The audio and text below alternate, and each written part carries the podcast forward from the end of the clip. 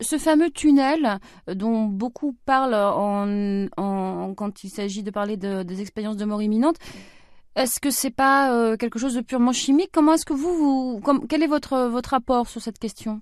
Moi, j'appelle expérience de mort provisoire, dans le tunnel, effectivement. Donc, les gens sortent de leur corps, voient leur corps, leur réanimation, voient même ce qui se passe à distance de leur corps, dans une autre pièce, dans une salle d'attente. On vérifie, c'est vrai. Euh, ils passent dans un tunnel et ils voient une lumière d'amour euh, où ils voient des êtres chers décédés. Euh, et ils reviennent complètement transformés par cette expérience qui restera pour toujours l'expérience la plus importante de toute leur vie. Alors certains ont dit le tunnel, c'est une c'est une extinction euh, du lobe euh, occipital, qui est l'air visuel du cerveau, et qui donne une, une sensation de tunnel. Mais c'est pas du tout ça. Si on recrée cette euh, hypoxie, ce manque d'oxygène au niveau de cette air cérébral, on a, on obtient une image comme ceux qui connaissent les, anciennes télés à tube catholique, quand on, on éteint une télé, eh ben, on a un écran noir avec euh, une lumière au bout euh, qui disparaît progressivement. C'est un petit peu ça qui se produit lorsque le cerveau s'arrête de fonctionner au niveau du lobe occipital.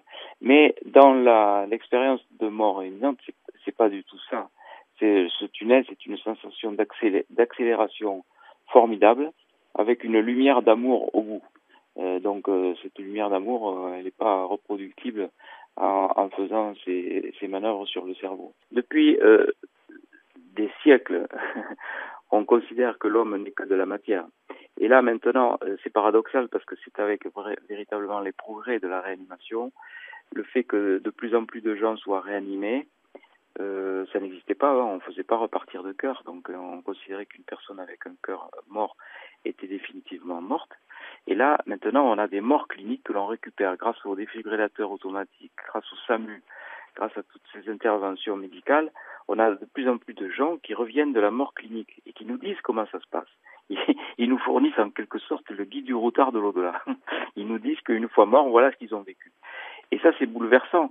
Et c'est bouleversant pour tout le monde. C'est bouleversant pour les religieux, c'est bouleversant pour euh, oui les, les, les, croyants matérialistes, parce que euh, les gens qui pensent que nous ne sommes que de la matière, il n'y a aucune preuve de ça. Maintenant, on commence à avoir des preuves rationnelles de l'inverse. Donc, euh, c'est normal que ça bouleverse et que les, les, les personnes qui euh, qui arrivent avec leurs témoignages. Moi, je ne fais pas du tout de prosélytisme. Je j'appartiens à aucun mouvement particulier. Je suis un électron libre, un, chercheur, et euh, je, je n'ai pas de, de, voyez, de conviction particulière par rapport à, à ce que je à ce que je dis comme expérience. Mais je, je pense que ce qui compte le plus dans ma position, c'est de diffuser les expériences euh, que je reçois et que je provoque aussi dans ces ateliers d'hypnose. Voilà, je, je, dis voilà, voilà moi ce que je ce que j'ai reçu comme euh, expérience, comme témoignage. Et après, bon, euh, ça peut alimenter euh, différentes théories. Même, ça peut même alimenter des théories religieuses sur la spiritualité. Dans la spiritualité, on dit bien que euh, nous ne sommes qu'un esprit incarné. Euh, dans toutes les religions du monde, on dit qu'il y a une vie après la mort. Et, mes collègues médecins aussi, d'ailleurs, la plupart du temps sont, ont une religion. Alors c'est quand même curieux parce que ils mettent leur blouse blanche, ils croient plus à une vie après la mort, ils croient plus à, à, l'esprit, ils l'enlèvent, ils y croient. Euh, c'est quand même bizarre, c'est schizophrénique comme façon de se comporter dans la c'était incroyable, j'ai quitté mon corps, j'ai vu sous moi la Terre devenir de plus en plus petite, puis je suis rentré à une vitesse inouïe dans un tunnel sombre, mais aux parois transparentes à travers lesquelles je voyais l'univers et l'espace. J'étais dans la position du fœtus, et j'ai atterri, si j'ose dire, sur une planète où vivait Michel. Des paysages magnifiques et argentés, puis j'ai été happé à toute vitesse vers et dans cette boule de feu, il n'y a pas de mots pour décrire ce que j'ai vécu, pas de mots. Je peux dire aujourd'hui que j'ai vu Dieu. Au risque de passer pour une folle, j'affirme que j'ai vu Dieu, une immense boule de feu d'un blanc très pur et qui ne brûlait pas. Et chacune des cellules, des cellules divines, qui étaient autant de soleils, des milliards de soleils, étaient autant d'univers. Comment expliquer?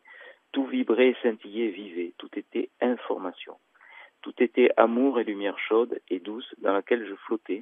Et moi-même, bien qu'indépendant de cette lumière, j'étais constitué d'elle, je baignais en elle. Auparavant, j'ai rencontré Michel dans un magnifique paysage de vallées et de montagnes verdoyantes. Le cas d'un patient que j'ai endormi, euh, qui m'a posé aucun problème, vraiment aucun problème d'anesthésie, comme quoi il n'y a pas que dans l'expérience de mort imminente qu'on a ces expériences-là, et qui a été capable de décrire son opération, non seulement son opération, mais aussi l'opération qui se passait dans le bloc à côté, où il y avait une séance d'amputation, et euh, ça, euh, il pouvait pouvait pas le savoir. Il n'a pas pu euh, décrire cette chose sans, sans avoir cette possibilité, sans avoir accès à cette ce que j'appelle moi la conscience intuitive extraneuronale. Tout se passerait comme si nous avions un émetteur-récepteur qui s'appellerait le cerveau et qui soit capable de recevoir et d'émettre des messages. c'est la seule façon d'expliquer tous ces phénomènes extrasensoriaux euh, qui ne trouve pas de solution dans la société matérialiste qui dit que euh, le cerveau est une glande qui sécrète la conscience.